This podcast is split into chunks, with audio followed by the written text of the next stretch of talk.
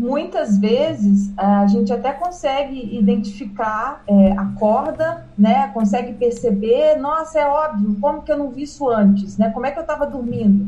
Mas a gente dorme de novo. Sim.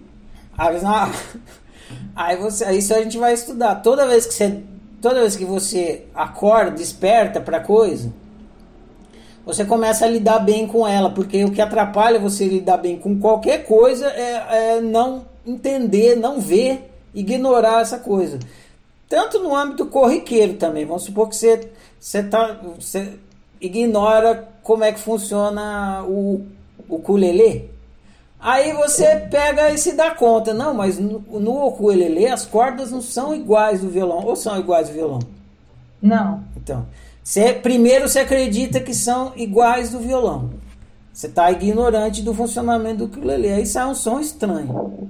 Aí você, aí você começa a estudar o que está de errado aqui. Aí você vai procurar informação, vai, vai, vai estudar o ukulele e você descobre, porra, mas não é a mesma afinação do violão. Aí pronto. Aí você passa a lidar melhor com o ukulele e as notas saem bacana. Aí você esquece. Aí vai, você vai escutar o som desafinado de novo. Na hora que você escutar o som desafinado de novo, vai ficar mais fácil você lembrar do equívoco que você cometeu, mais que você despertou e esqueceu de novo. E assim repetidamente, até que uma hora você errou tanto e despertou tanto que você não erra mais. Você não cai mais no equívoco. Assim espero.